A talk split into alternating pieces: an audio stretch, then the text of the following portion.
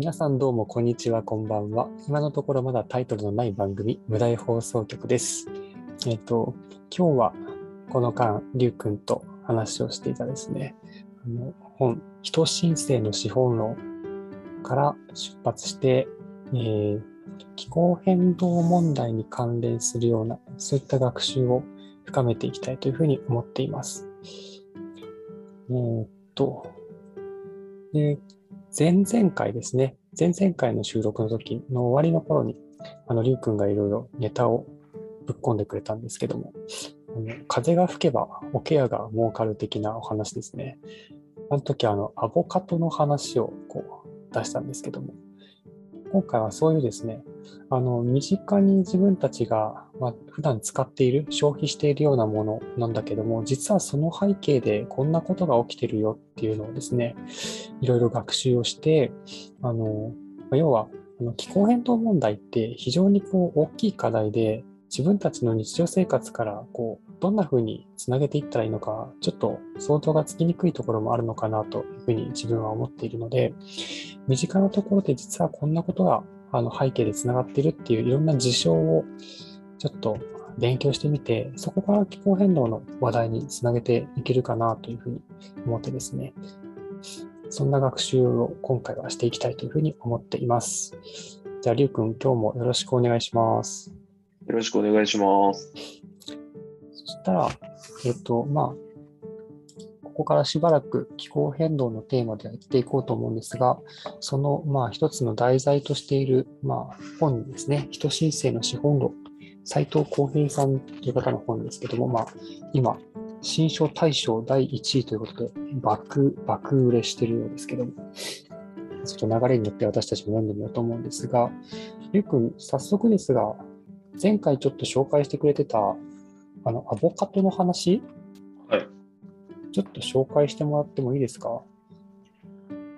今や日本の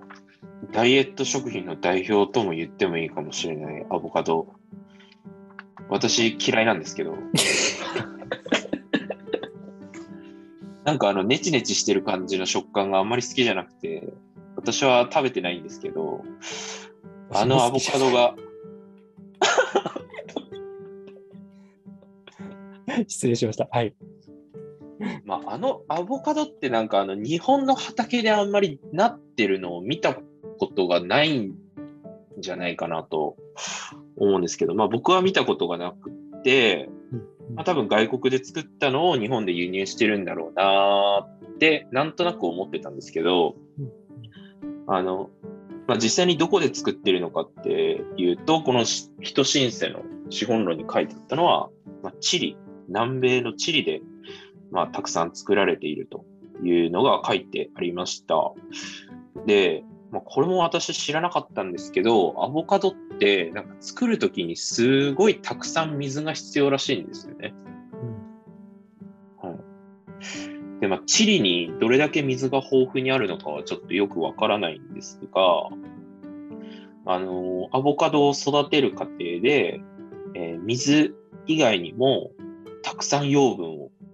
あの吸い取って大きくなっていくらしいんですよね。そうすると、もうそのアボカドを作っている土地だと、えーアボカド以外の作物が育てることができない状態になってえーいくようで、そのアボカドの産地は、もう本当にアボカドのみ作り続けていくというような、えー形になってしまうと。で、えーまあ、大量の水が必要になるので、あのひとたび干ばつが起きたりすると、おもう他の作物が育てられない状況で、えーアボカドも育てられなくなってしまうというようなあ状況に陥ってしまう。で加えて、今あのコロナウイルスの影響なんかもあって、えーかなり大変な状況になっているというようなことが書いてありました。まあ、そういった事情がアボカドの背景にはあるというようなことで、えースーパーで、まあ、普通に売られてる、いくらぐらいするんだろう。ちょっと買ったことないんで、あの、嫌いなんで、買ったことないんでわかんないんですけど、まあ、数百円ですよね。その一つのアボカドの背景には、そういったあ外国の事情っていうのが含まれているっていうのを初めて知った感じですね。あの、アボカドを食べると、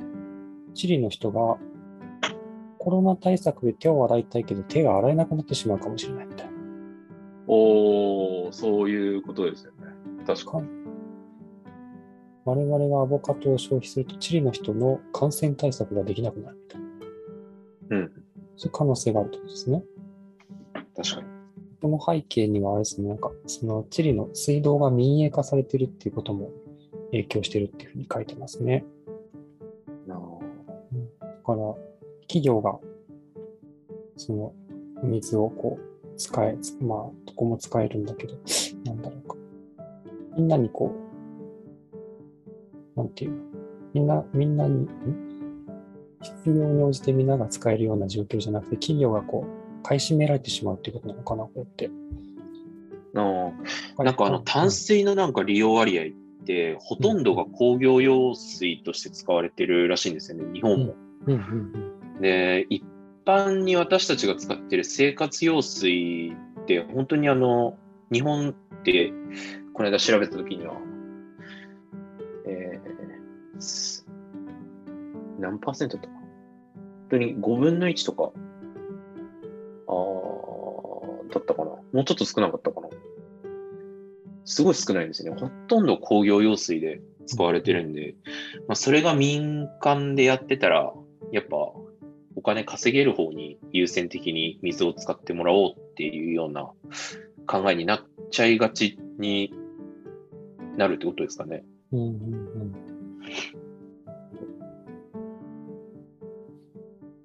で外貨を稼ぐための輸出用のアボカドにお水が使われて、国民がお水を使えなくなっているというのが、そうですね。このコロナ禍での状況っていうことですね。アボカド、まあ、元から食べないけど、食べにくくなりますね。そうですよね。うんあと、何でしたっけ？この本であった風が吹けば桶屋が話していると。えー、油ヤシですかね。よし。パーム油の話。パーム油の話です。パーム油の話。あパーム油どこでしたっけ？なんかグローバルノースサウスっていうワードが出てきたあたりに、うんうん。32ページ、あ、そんなものだった。はい、外部化される環境負荷っていうところです。あ、本当だ。パーム油は、何ですか？風が吹けば的に言うと、何が起こるんですか？えーっと、私たちがスナック菓子、パーム油、まあ、安い安価な油から作られたスナック菓子を食べると、えー野生動物の取引が横行するっていう、結構全然関係なさそうな。本当だ。オランウータンやトラなど絶滅危惧種の違法違法取引が行われる。そうですね。なんかパーム油は、インドネシアとかマレーシアで、あの、主にたくさん作られてるらしいんですけど、まあ、その、たくさん売るために、その、パーム油の原料になっている油ヤシを栽培するところをもっとたくさん増やそうと。うんどんどんどんどん開拓して、えー大規模な開発をすると、まあ、もちろん土壌が侵食していくと。えーそこでどんどんどんどん油ヤシを作ると、まあ、たくさん肥料を使ったり、えー虫にえー食べられないように農薬を使ったりするので、えーそれらがあ川に流出してしまう。そうすると、えー川に流出した、えーそういった薬品、化学薬品の影響で川魚が少なくなってしまって、えーそこの周辺に住んでいる人たちが取るタンパク質が不足してしまう。で、代わりにじゃあどこからタンパク質を取ろうかというと、やっぱ買うしかないということで、お金が必要になる。でそのお金をおどうやって獲得するかということで、えー、まあ、密漁ですよね。うん禁じられた動物を、えー取って、売ってお金にするっていう、そういうのが、あの、増えるという。まあ、これが実際にそういう状況になってるということが書いてありますね。そんなこと一切考えないですよね。スナック菓子、まあ、あんま食べないですけど、まあでもパームって別にスナック菓子だけじゃないでしょいろんなものに使われるわけだよね、これね。うんなんかものすごくなんか濃い濃ゆいというか、なんか燃料効率がすごいいいらしいっていう話なんだよね、パーム油ってね。えーなかなか燃料にも使ってたりししたんじゃなかったっけかな。こういう時は Google 先生ね。出たチョコレート。めっちゃいろいろ使われてるね。ーム油とは何に使われているの？毎日使っている油です。朝、洗顔、歯磨きに使われています。朝食、パンに入っています。メイクアップ、お化粧に使われています。お掃除、洗濯、洗剤に使われています。お昼ご飯、さっきの揚げ物系とかそうですね。おやつ、ポテトチップ、えーと、ドあの、ドーナツとか、夕食、夕食もカレーとかなんて使われてる。夜寝る前、お風呂、シャンプー、洗剤系に使われていると。もうありとあらゆるものがパーム油で作られているんですね。サニーさんが言ってたのって、バイオマス発電の燃料として使われてるっていう話ですか？うなんか、どなんだったっけ？バイオマスじゃなかったっけ？なんか言燃料ね。燃料に使われてたよね、確かね。はい。えー再生可能な生物由来の有機性資源で化石資源を除いたものというバイオマスの発電の燃料に、えー使われていると。でしかも最近になってその発電所の申請がすごいたくさん増えているというようなことが書いてあります。これ再生可能エネルギーっていうか、なんていうんですか、その、って言えるんですかね。ねまあでも恩恵を受けてるってことですね。というパームですね。ということで。まあだからさ最初スナック菓子って言ったけど、そうだけじゃなくて、もうただ歯磨きしてるだけで、オランウータン殺してるかもしれない。やばい。確かなり飛躍してるけど、でも、そういうことですよね。見えてないだけで。つながってるってことですよね。うん、そんなのが、この本にはありましたね。あとあれか、あの、リチウム電池ありましたね。あ、リチウム電リチウム、池。リチウム。えっ、と、環境破壊をこう防ぐために、なんだ、電、電動自転車とか、もしくは電気自動車とか、とか、あ充電系のものを使うということですね。我々がエコだろうと思ってリチウム電池の使っていると、その背景で、えーどこでしたっけ？あれは。もう、下調べ用意しとけよってすいません。何ページ、82ページ。ございます。電気自動車の本当のコストという。本当だ。デカップリングの話とか出てきた。リチウム電池。リチウムの多くはアンデス山脈沿いの地域に埋まっている。そして、アタカマ電源のあるチリが最大の産出国。またチリだよ。またチリですよ。すごいお世話になってるんだ。本当ですよね。リチウムを含んだお水を大量に蒸発させることで、その中にあるリチウムを取り出す。で、地下水をめちゃくちゃ汲み上げて、リチウムを取り出しているということなんですね。で、リチウムを取るために、えー水、やっぱり水が、チリの水がここでも地下水が大量に汲み上げられることによって、なのでリチウム電池を我々が使うと、チリのエビやフラミンゴが死ぬっていう話ですね、これ。そうですね。そこに住んでるエビが住めなくなっちゃって、そのエビを餌にしてるフラミンゴはが生きていけないと生。きていけないかな。なる。つまり、電気自動車、何？プリウスとかですか？はいプ。リプリウス全部電気じゃないか。電 全部電気なのは何ですか？って全然わかんない。えっ、と、リーフとか？あ、あれも完全 EV なのかな？ちょっとわかんないですけど。日産リーフとか。電気自動車にを使うと、アンデスフラミンゴが死ぬうん。っていうことですね。いや、チリの水やばいね。めっちゃ使っちゃってますね。ねうーん。なんかあんまり水が豊富にあるような国のイメージがないですけどね。まあほぼ山ですよ。山だからさ、雨が降ればさ、水はあ。あるのかもしれないけど、でもなんかアンデスの山ってすごい乾いてるイメージだけど、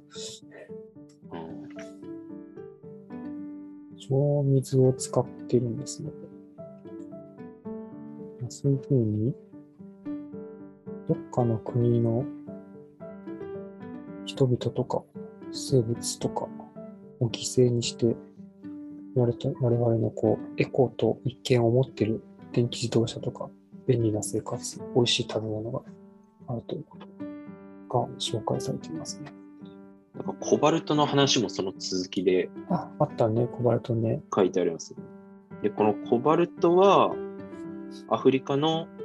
コンゴっていう国で、まあ、人力でなんか採掘してるっていうのが書いてあって、で、そこでは、えー 6, 6歳から7歳の子供もお働いていて、で、しかも1日働いても1ドルっていう、えーすごい低賃金で、しかも、まあ、もちろん人力で掘るっていう仕事なんで、うん働く環境としては、すごく劣悪な環境で働いているっていうのも本に書いてありましたね。そうですね。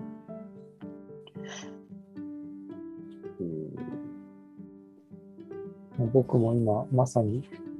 りゅうくんとズームで収録をしながらパソコンを使ってますけど、このパソコンにも、まあ、コバルトやリチウムが使われているわけで、その背景で、鉱山で子供が大変な思いをしているかもしれないと。かもしれないじゃなくて、しているわけですよね。そうですね。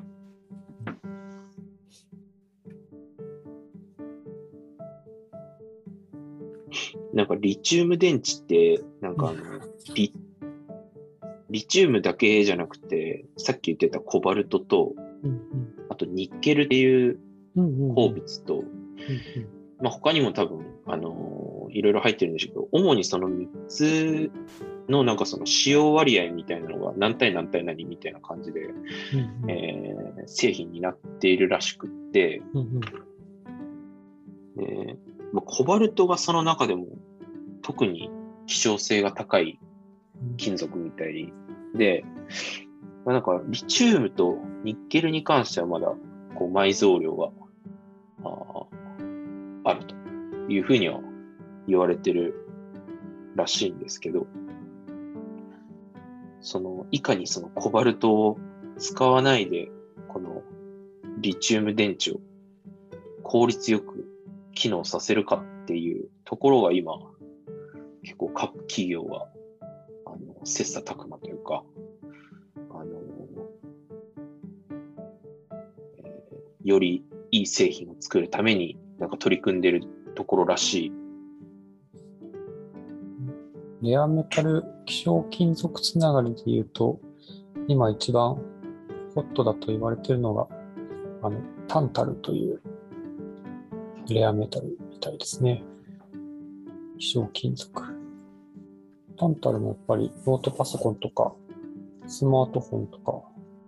あのデジカメとかもそうですけど、に使われている金属で、非常にこう、使い勝手がいいみたいで、これも、やっぱり、あの、今後ですかね。採掘がされてるんですけど、紛争鉱物というふうに呼ばれてるぐらいで、その希少な資源が元になって、まあ、紛争が起きていると。まあ、これタンタルだけじゃないみたいですけども、最近はそのタンタルが一番、まあその、その手のものではホットみたいですね。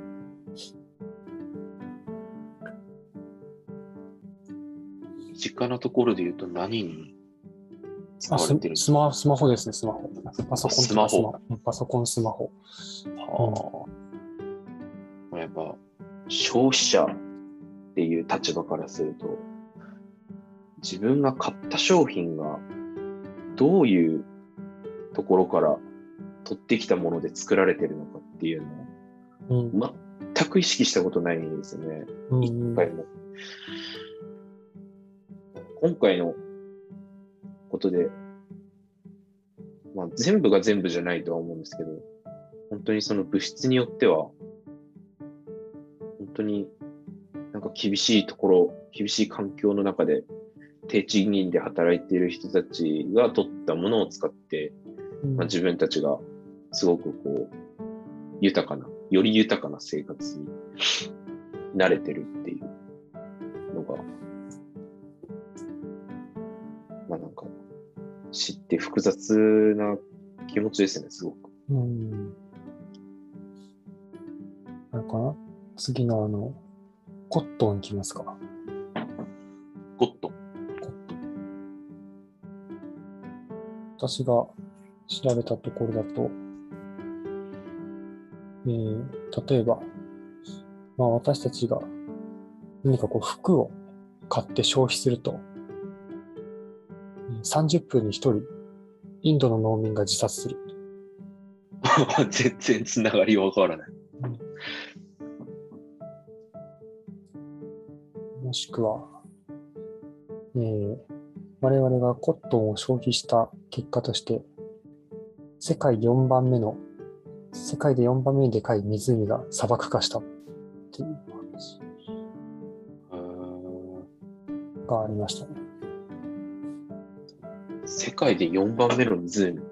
ウズベキスタンにあったアラル、アラル海って、まあ、海っていう名前がついてるほど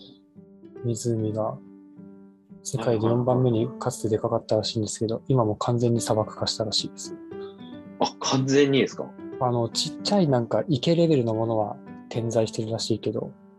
へえほ。ぼ砂漠化したっていう話です、これ、サニーさんは学校の時にどうやって勉強してきたかわかんないですけど、うん僕、小学校の社会の授業の時に、あの、アラル会、え勉。強しました。全くそんな 勉強した記憶一一切ない。あ、本当ですか？ただでもその時は、うんうん、ちっちゃくはなってたんです。あの、写真が載ってて、はい。その何、何年のアラル会と、なん今、その小、僕は小学生当時のアラル会っていうなんか、えー写真が2つ並べて置いてあって、ちっちゃくはなってたんですけど、あったんですよ、まだ普通に。あの、衛星写真で見て。えー、なくなっちゃったんですね。確か、もうなんかなか。航空し空撮のあの写真で、なんかほぼなかったよ、確か。ええそれはすごいちょっと驚き。何年越しの。えっと、これは、まあ、要は綿花の栽培ですよね。綿花の栽培をするのに、ものすごい水を使うっていう話で、えっ、と、例えば、ジーパン1本作るのに、7600リットルの水を使うらしいですよ。ええ7600リットルってどんだわけだよって感じだけど、そう、そのぐらいの水を使って、ジーパン1本作ってるぐらいなんで、まあ、それは、えっと、綿花の栽培からと、染め物をしたりのにするのに使う水も含まれてるんだけど、ああ。うん、で綿花の栽培だけでも相当のお水を使うって話で、うんと、ちょっとイメージつきにくいんだけど、綿花1トン、1トンの綿花を生産するのに、25メートルプール7.5杯分の水。ええ ちょっとなんかでかすぎて、でかすぎちゃって、想像がちょっとつきにくいところあるけど、まあとにかく莫大な水を使ってますって話ですよね。で、まあ、ただ綿、綿花、綿花のその木の栽培ってなんか、木って結構塩分濃度とかにも強いらしいから、海水とかでもいけるっていう話で、いろんな水を使ったりするらしいんだけど、まあそうは言ってもいっぱい使ったらやばいでしょっていうのが、その世界で4番目の湖が消えるっていう規模ですよね。うん。ええすごい。ちょっとショック。っていうのがこと、さっきの後、30分に1人インドの農民が自殺しているって話はかなり、これも僕は衝撃だったんですけど。うんあれ綿花の栽培地って、そのインドがかなり確か多いんですよね。その中国も多いけど、インドがかなり栽培してるらしくって、で少しでも、やっぱこの虫とかにさっきのあのアボカドもそうだけど虫にやられちゃうと商品作物だから売れなくなっちゃうので虫にやられないように 農薬を結構使ったりとか肥料をちゃんと使ってっていう風に育てるので非常にこうコストが高いですよね。でだからそこであの企業が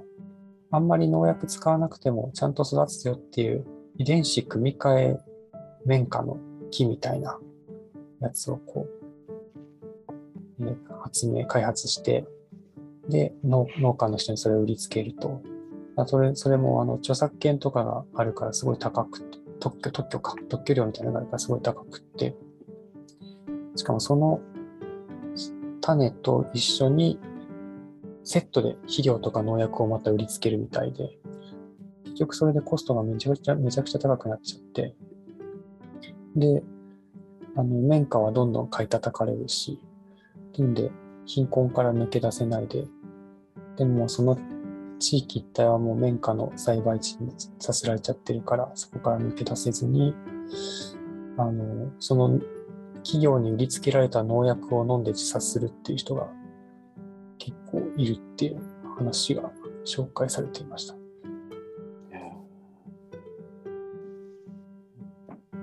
自分が見た動画だと、の食品ではないんで、結構じゃんじゃん農薬散布してるみたいで、で、そこでもやっぱ子供たちがあの労働者としてあの働いて、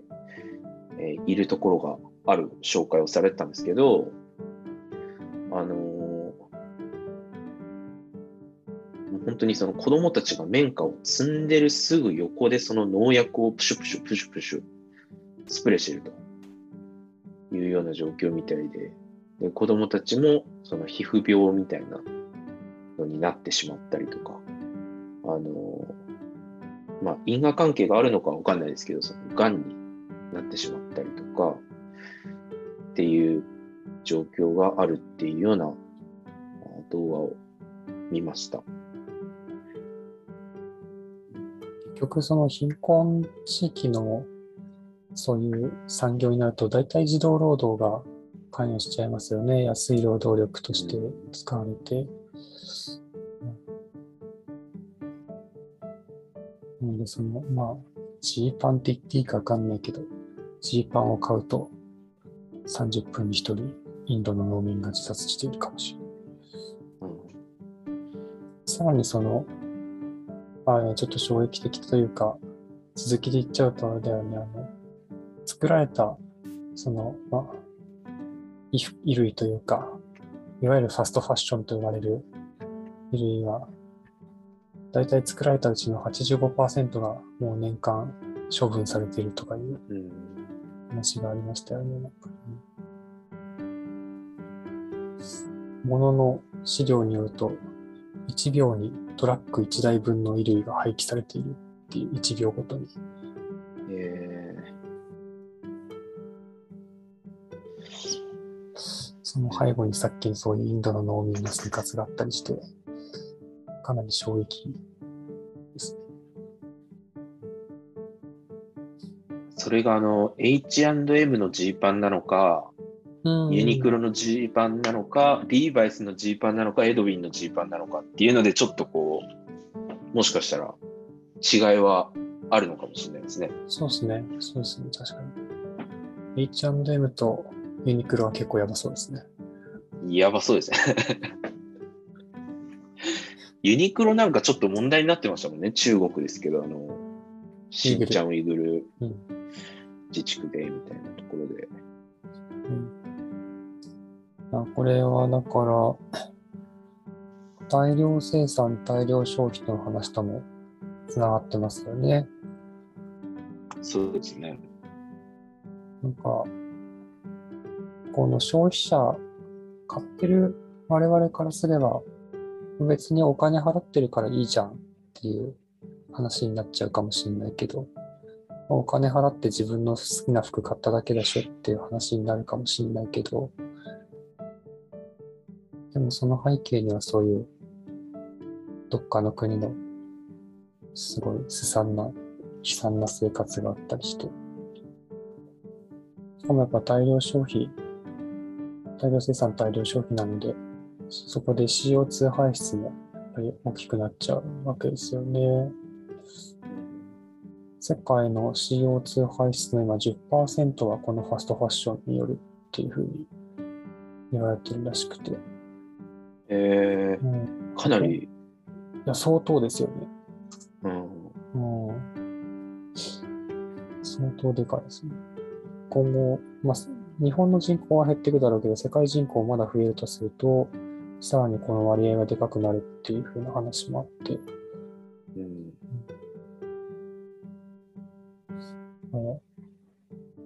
気候変動にもかなり影響を与えていると。ところですうんどんどんあの目をつむりたくなるような現実がいろいろ 出てきますが。チョコレートの話していいですか？あチョコレートの話、おちょっと甘い話に期待しましょう。チョコレートって言うと、どこのお国で、あの、原料カカオですけど、どこの国が一番有名かなって、えー言うと、まあ多分ガーナ、ガーナチョコレートっていうの確がありますからね。ややっぱガーナが、あの、主な産出国、産出国なんですけど、日本は、そのガーナから、その国内で消費しているチョコレートの8割輸入してるらしいんですよね。だからほぼほぼガーナからお世話になってチョコレート食べてるっていう。感じらしいんですけど、うん。うん。まあそのガーナにおいてのカカオを生産する方も、やっぱその、さっき出てた、あの、綿花みたいな、状況でみんな働いてるところがあるらしく、あの、まあなんかドキュメンタリー番組が、あの、作られたことがあるらしくて、そのカカオの。うん。と生産者の方のうんうん。ガーナのドキュメンタリー番組。えーそこで、えーまあ生産者の方が言ってた言葉がすごく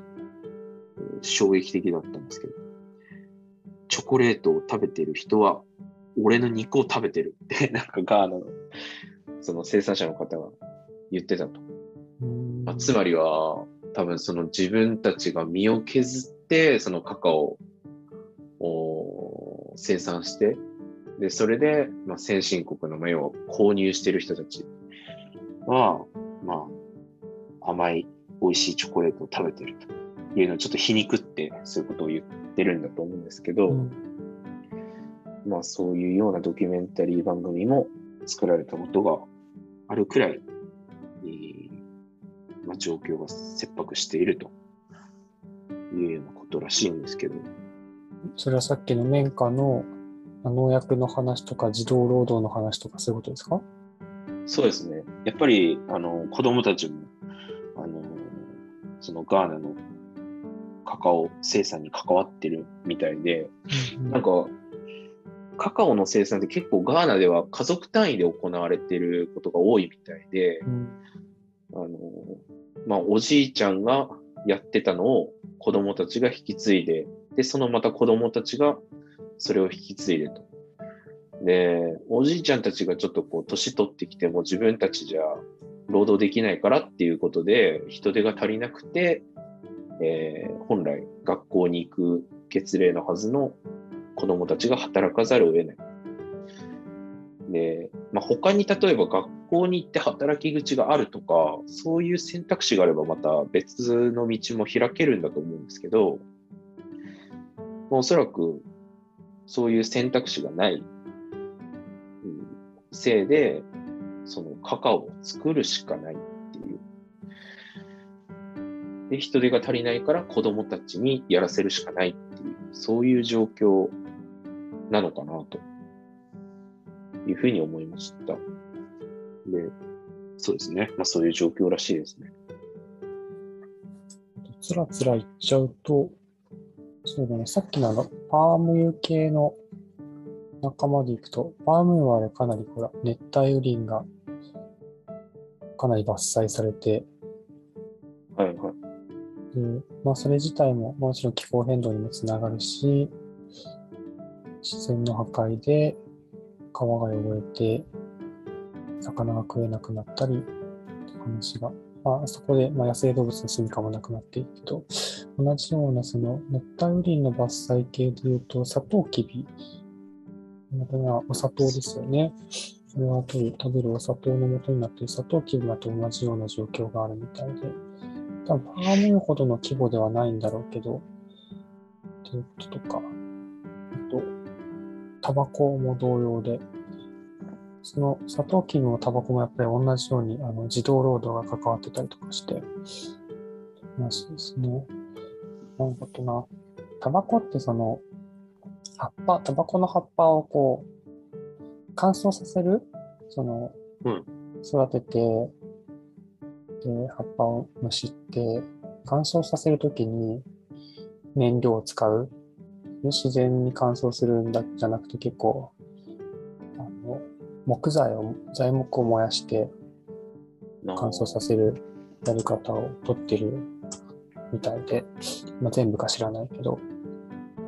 それだけのために1年間で長野県と同じ面積の熱帯雨林が消えるらしいです。マジっすか？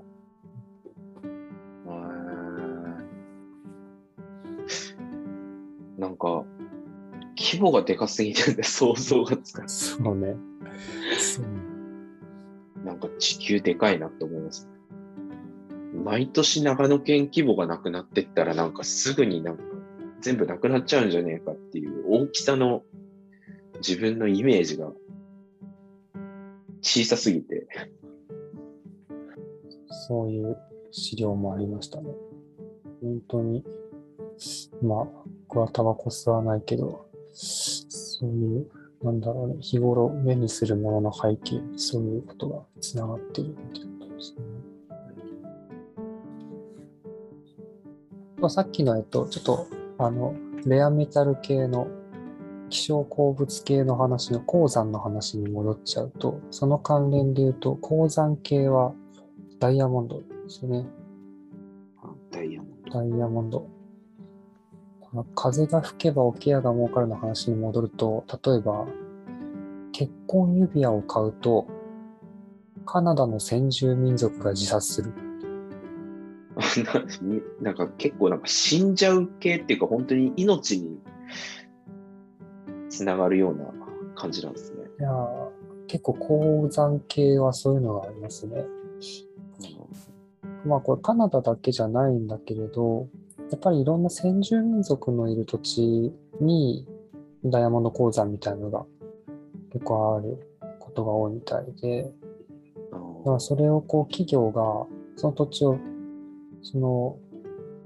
買い取るっていうか、もうほぼ強制退去させるっていう形で、その先住民の人たちが土地を失って、でなりわいがなくなって、で、まあ非常に生活不安定、見通しも立たなくなって、自殺が増えているっていうのは、カナダで一斉自殺未遂とかが起こっているっていう話で、うん。まあそういう人たちに対してまたその、なんていうのかな、その国家権力も結構関わっていて、あの、ブラック・ライブスマターじゃないけど、ああいう迫害をすごい受けていて、警官に殺されちゃったりとか、いう話は結構割と日常にあるようで、そういう、なんていうのかな、迫害のもとにダイヤモンドが取られている。うん、ちょっとその指に光っているダイヤは、誰かが自殺した背景で取られたかもしれないっていう思うと、全然こう、なんていうか、笑笑って受け取れないですよね。その、なんだろう、婚約指輪的なものとか、結婚指輪とか、恐ろしくなってくるなんかちょっと調べてたら、そのカナダのダイヤは比較的そういう、なんつうの、先住民族の迫害とかをしないで、なんていうの、フェアにというか、なんてクリーンに取られたものですみたいな、なんかそういう保証までつけてるらしいんですけど、っていうのはなんか、あの、アフリカのダイヤモンドとか本当にあの血みどろの戦いで部族間の争いとか、あの武装勢力が資金源とするためにとか、いろんなそういう血みどろの戦いでやってるっていう話がある中で、カナダのダイヤはそういうことをやってませんっていうふうになんかその品質保証みたいなものを出しているところもあるらしいんだけど、でもまあ実際はそういう先住民族の迫害のもとに取られているっていうことみたいです。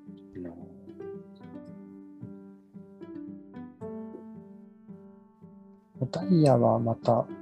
日常じゃない、まあ少なくとも僕にとっては日常じゃないんだけど、もっと日常的な鉱物で言うと石炭ですよね。石炭もやっぱり同じように先住民族の居場所を追い出して採掘しているということがすごく多いみたいで。まあ、日本で、日本の石炭の消費はほとんど電力、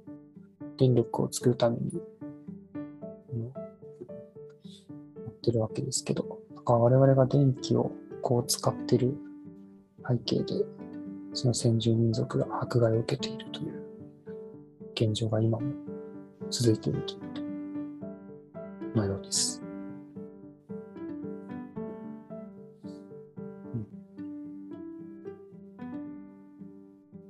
しかも、その石炭が化石燃料で温暖化につながって、温暖化の影響は、やっぱりその生活力を乏しいような環境に置かれている人たちに、やっぱり災害とかは大きく影響を受けてしまうので、住処は奪われるわ、災害が起きて、さらに大変な状況になるわで、うん、ということ。さあ、どんよりしてきましたが、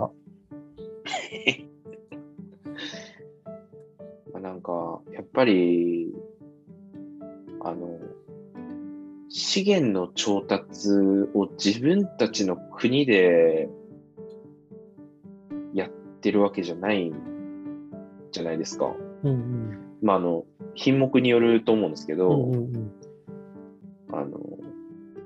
まあ、さっきのチョコレートだったら、8割は輸入してるとか、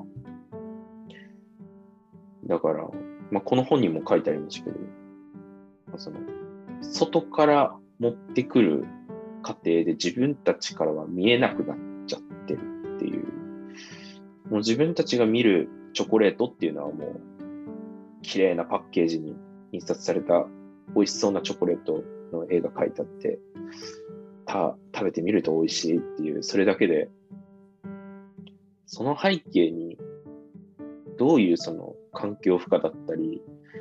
あの、過酷な労働だったりっていうのがあるのかっていうの全然わからないですよね。だから、そういうのが、ちょっと分かった状態で、自分たちがどういう消費行動を取るかみたいな。まず知るのが大事なのかなって思ったし、もっとなんか知れるように、なんかこう、うん、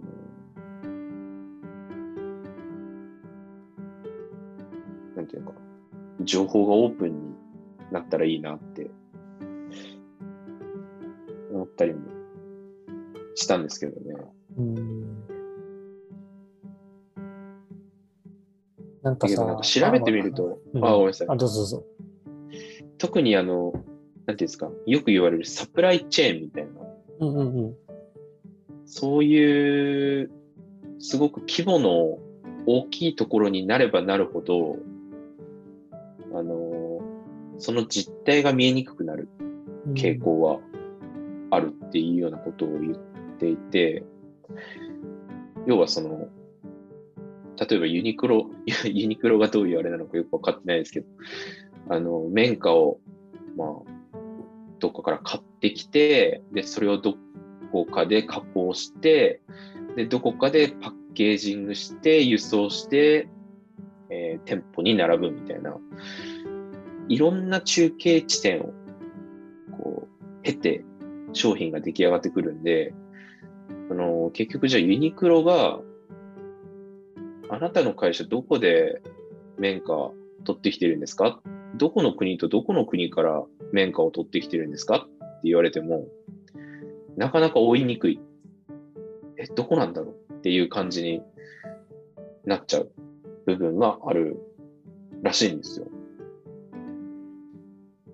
だから、その辺がすごくなんか問題を複雑にしているというか、自分たち消費者もわからない、わかりにくいっていうのはもちろん、その売ってる側もよくわかってないっていう。その辺がわかりにくくしてる部分なのかなって思ったんですけどね。うんでも、誰かは知ってるよね、企業の中でね。知ってる人はいるんですかね絶対いるでしょうって、取引してる人いるわけでしょ。なあ。こう、知ると難しくなるけど。あ、ほら、服、さっきのファストファッションの話で言うとさ、ふ服、はい服は、子供服とかって、もうなんかそれこそファストファッションで買うぐらいしか、あんまりな、ないっていうか、うんじゃあ例えばフェアトレードでやってる子供服を国内で買おうとかってなると、オーガニックコットンとかね、その、ちゃんはいはいと環境負荷の少ないコットンで買おうとか言うと、もうなんかあの、なんつうの、お祝い品とかぐらいになってきて、日常的に消費する服なんか売ってないんだよ。だって売れないもんね、絶対に。すぐ着れなくなっちゃうし。そうですね。で、子供だから、はしゃいで穴開けたりするでしょ。でうん。、オーガニックコットンでフェアトレードでなんつったらめちゃめちゃ高くなるからさ、そんなん誰が買えるのっていう話になってきて、だからまあ、使い捨てないためにせいぜい古着屋で買うみたいな、うん中古でね。っていうのは意識するけど、実際買えなくて、でも買うとき、メイドインチャイナとか、メイドインバングラデシュとかって見ると、バングラデシュか、みたいな、あそこの例の問題の工場で作られている非常に過酷な労働で安く買い方、買い叩かれている人たちのあの工場で作られたこれが製品かもしれないとか思うと非常に複雑な気持ちになってしまう。うん。うんなんかあの、ちょっと昔の人たちって、なんかよく着物を、あのー普段着の洋服に縫い直したりとか。そういうのあのやってたのを、ちょっと映画で見たことあるんですけど、うんうんとか、あと、昔の、例えば女性とかって結構裁縫の学校に通っている人が多くて、その、まあ、縫ったりとか、うんそういうのがすごく上手で、いろんなものを自分で作ったりとか、できる方多いじゃないですか。で今の人たちって、まあ自分も含めですけど、なんかちょっと破けちゃったとか、したら、捨てちゃいますもんね。あの、私は。少なくとも私は、あの、まあ、穴の程度にもよりますけど、穴開きっぱなしで着続けるか、それか、あじゃあこれを機に新しく買っちゃおうかなってって、新しくしたりとか、っていう方向に走りがちで、その穴をこう縫縫って直そうとか、あんまりそういうところに発想がいかなかったり、あと特に、そのプラスチック製品の洋服とか、あのナイロンとか、うんうんそういうのって、一回ちぎれちゃうと縫うとかできないじゃないですか。あの、なんか火の粉が飛んでちょっと穴開いちゃったりとか。だからそうなると直しようもないし、っていう感じで、なんか昔だったら、その素材的にも直せる素材だし、直せる技術も持ってるし、でできてたと思うんですけど、今ってそういうのもできない、自分たちがそういう技術がないし、そもそも。で、素材もプラスチックとかの製品も出てきて、あの、直す、自分たちじゃ直せないような、製品が出てきちゃってるし、で、安くなって買い替えた方が早いよねってなっちゃうし、そういうんでやっぱり、あの、この人申請の本にも書いてありましたけど、自分たちがどんどんこう、能力を失ってるというか、自分たちだけで解決できなくなっちゃってる、生活自体が。なんかそういうのも、まあ、問題、問題というか、原因なのかなって思いました。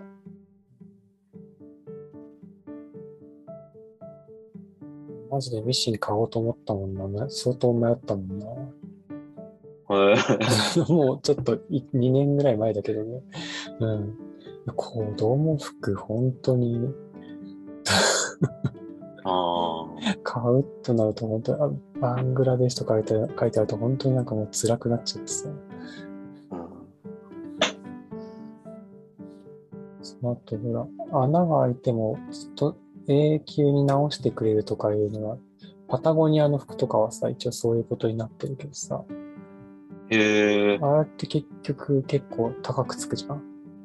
高くつくっていうか、まあ、もともと買う、まあ、ずっと持つとすれば、ずっと持つなら安いんだけど、まあ、あの、修理するときもお金払うんだけどさ、結局まあ、その、高いからみんなが使えるわけじゃないよな、とか思ってさ、うん。そうそう。まあ、今度何か買うんだったら、そういうの、ちゃんと直せる服を買おうとちょっと思ってはいるけど、うんうん。僕も前に、まだ就職して本当に1年か2年ぐらいの時に、あ昔からずっと着てたあのダウンが、あのファスナーが壊れてしまって、いや、ファスナーさすがに直せないなと思って、あの、仕立て屋さんっていうんですかね、その修理してくれるところに持ってったんですよ。そしたら、あの、まあ、すごく、うあの、物はいいダウンだったんですけど、そしたらそのファスナーを交換するのに2万円ぐらいかかるって言われたんですよ。え、それ、ななんかボラれてね えか。えそれで、やめたんですよね。だけ、ど、ダウン自体はちょっと捨てられなくて、今もまだ持ってるんですけあど、ー。壊れた状態でずっと、あの、眠ってるんですけど、えー。そういうえどういうどういう壊れ方ファスナー噛み合わないやつ？えーっと、あの、ファスナーのあの、なんて言うんでしょう、そのレール部分が取れ、取れちゃったというか、取れちゃったんだ。はい、あの、こ、こ、もう壊れたんですよ。その破綻しちゃったんですよ、そのレール自体が。なので、そこを一旦こう全部取って、えー、全部付け直さないといけないということで、結構お金がかかるという。あのチーってファスナー閉めたときに、またそこの閉めたところそばからチーって開いちゃうとかだったら結構直せる。ああ、そっか、そういうことじゃないんだね。そうですよなるほど根本的に壊れちゃったんですよなっ。ちゃったんだ。はいそっか。さっきあの、オーガニックコットンの話してましたけど、あの、私ちょうどあの、さっき収録する前にサニーさんには言ったんですけど、あのチョコレートを、あの、フェアトレードのチョコレートを試しに買ってみたんですけど、うんうん。その、あの、輸入してる業者さんが、あの、フェアトレードカンパニーっていう、うんあの、会社をやってて、そこでなんかあの、他の商品の取り扱いもあって、洋服もあったんですけど、うんうんうん。まあ、なんとなくそのオーガニックコットンって、まあ、高いんだろうなとは思ったんですけど、大体どのぐらいの価格帯なのかなと思ってちょっと見てたら、うんえーっと、例えば T シャツだったら3190円とか、うーんとメンズ、メンズの T シャツで言うと5390円、えーシャツだと1万、まあ、2000円から1万6500円、えー、あ、ジーンズ。おリーですね。リーのジーンズ。うんオーガニックコットン、デニムメンズ、ヴィンテージ。26,400円。うん結構、値段としては本当に高いですね。もうシャツなんて古着屋で数百円で買ってる私からするとびっくりしちゃうな。いや、だから、いろいろ知った上で消費行動を変えるっていうのは簡単ですけど、いざじゃあこういう、あの、環境負荷に配慮したりとか、労働生産者に配慮したあの製品を買おうとしても、なかなかこう、すべての人に手が届くような価格帯ではないという。で、よくなんか、適正価格とかってなんか言ったりしますけど、いや、実際じゃあ、どれだけの人がこういう服をこう手手軽に購入できるんだろうって考えると、なかなか厳しいところもあるんじゃないかなと思って、そうするとやっぱその、まあ、環境問題、えー気候変動っていう問題はやっぱりその経済とか、その自分たちのその労働の対価としてもらっているその賃金とか、なんかそういうのもすごく影響してくるなと思ったんですよね。あとそれこそ本当に中古品のそのリサイクル、うんなんかそういうのもすごく大事だなと思ったし、あとそもそも不必要なものを買わないっていう、そう。リデュースっていうんですか、うん。そういうのも大事だなと思いましたね。なんかまあ、まずこんなことは起こらないだろうけど、あの、まよくさ、あの、海外のさ、タバコってさ、パッケージにほら、タバコを吸うと癌になりますみたいな、肺がボロボロにこう真っ黒になった肺の病理写真が載ってたりとか、ああ、なんかしタールで死んだネズミの写真が貼ってあったりとか、あなんかそういうパッケージにもうなってるよっていう話をよく日本との比較で出るじゃないですか。なんかこう、日本はこんなになんか、こんなに日本はおしゃれなパッケージでみたいな。うん。そういうノリでさ、ダイヤモンドの指輪のところにさ、30分に1人死んでますみたいなさ。ダイヤモンドじゃなかった、それは。えっと、綿花だ、それは綿花だね。先住先住民が自殺先してます。住民族が自殺していますとかさ。なんダイヤモンドのその宝石の会社がどんな会社があるかよく知らないけど、ティファニーとかですか？ああ。ティファニーの指輪がこう並んでるところにさ、先住民族の自殺の上でこのダイヤが取れましたみたいな。とか年下のところに、これでインドの農民が30分に1人自殺していますとか。でも多分、ノリとしてはそういう感じだよね。タバコのあのパッケージと同じ感じで言ったら。確かに。消費行動を考え、まああれは自分の健康だ、タバコの場合自分の健康だからまたちょっと違うかもしれないけど、まああれも別に企業が進んでやってるわけじゃなくて、そういう規制がかかったからやらざるを得なくて、そうやってパッケージ作ってるわけだもんね。うんまあその気候変動関係で、あ、そのパッケージ的なことで思い出したんだけど、フランスだか、とかヨーロッパ、フランスだったかな？では、あの、この製品作るのにどれぐらい二酸化炭素消費したかっていうのを商品に記載することになってるらしえくて。ー、で、しかも面白いのが、多分今全部の店がどうかわかんないけど、例えばこう、フランスのどっかショッピングモールとかに行って、買い物して、で、レジでピッピッピってやるじゃん？バーコード打つと、自分が買った、その今日買った買い物でどれぐらい二酸化炭素が消費されてるかが、こう、レシートに出てくるらしい。へえ。それもなんか一つし仕組みですよね。その単純に、なんていうの、マーケットとして、単純にその企業と消費者の売り買いの関係からだけだと出てこないじゃん、そういうのって。やうんっぱりどっかそのマーケットの市場の外部からちょっとそういう力が加わって、そういう仕組みを導入してっていう感じですよね、きっとね。あ、その、お金払ったから別にいいでしょみたいな、何買ってもいいでしょとか、売れるから何作ってもいいでしょみたいな話じゃないところで、やっぱりちょっと仕組みを導入していくことが必要そうですよね。なんか人申請の資本論ってどっちかっていうともう資本主義をオワコンみたいな感じの本じゃないですか。けど、その今の話だと、その資本主義の中でも、そういうなんかこう、環境というか、あの、設備を整えることによって環境に配慮できるような、あの、仕組み作りをしていこうっていう取り組みの一つですよね。まあ、そうそうですね。うん。と思うけどな。まあ、それがなんか、